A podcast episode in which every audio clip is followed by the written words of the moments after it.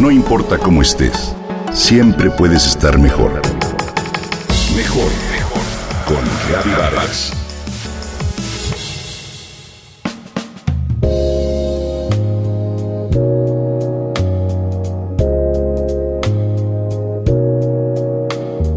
¿Te imaginas tenerlo todo, menos la felicidad? Al hablar de tenerlo todo, defino todo como belleza, inteligencia, dinero, y no solo eso, también una bella casa en la mejor zona de la ciudad y decorada con un gusto experto, un marido atractivo y socialmente considerado, un trabajo bien pagado y que ama. Todo es todo, menos la felicidad. Te hablo de la más reciente novela de Lucía Echeverría de Asteneiza, ¿Por qué el amor nos duele tanto? Lucía es una escritora española que nació el 7 de diciembre de 1966 y hoy por hoy es una de las novelistas y ensayistas más controvertidas del panorama actual. Es ganadora del Premio Nadal con la novela que significó su irrupción en las letras. Beatriz y los cuerpos celestes, una clara visión de la situación de la mujer. Su primer libro extenso es una biografía novelada de Courtney Love y Kurt Cobain. Su primera novela, Amor, Curiosidad Prozac y Dudas, que provocó controversia al contener frases completas de la novela Prozac Nation. Así, con el ya característico talante de Lucía Echeverría y ese humor ácido que la caracteriza, comienza su más reciente novela ¿Por qué el amor nos duele tanto? Una historia que nos invita a reflexionar sobre los mitos del amor romántico, donde la protagonista, que aparentemente lo tiene todo, revela secretos de su infancia, de su juventud y hasta de su matrimonio todas aquellas historias que escondió por años en virtud de sacar a la luz a la mujer triunfadora y feliz en la que se convirtió.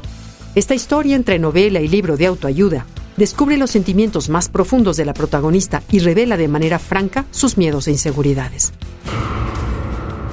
Es una historia que va desde temas como las relaciones tóxicas, la falta de autoestima y la inseguridad personal.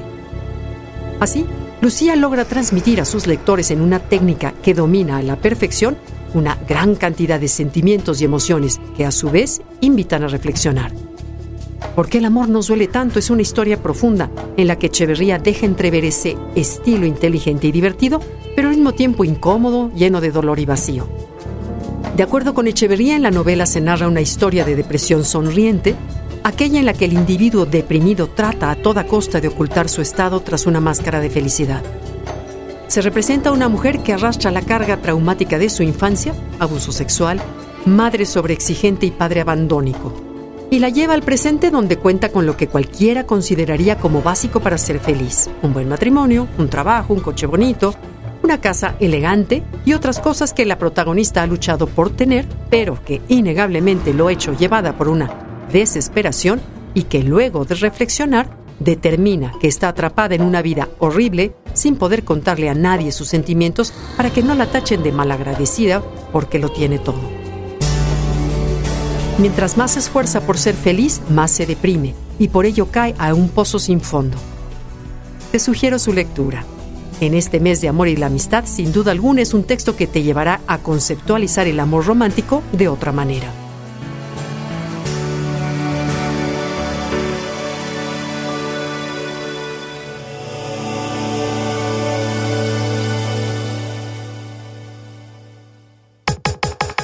Comenta y comparte a través de Twitter.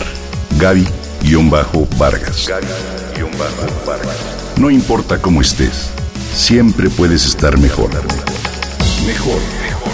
Con Gaby Vargas.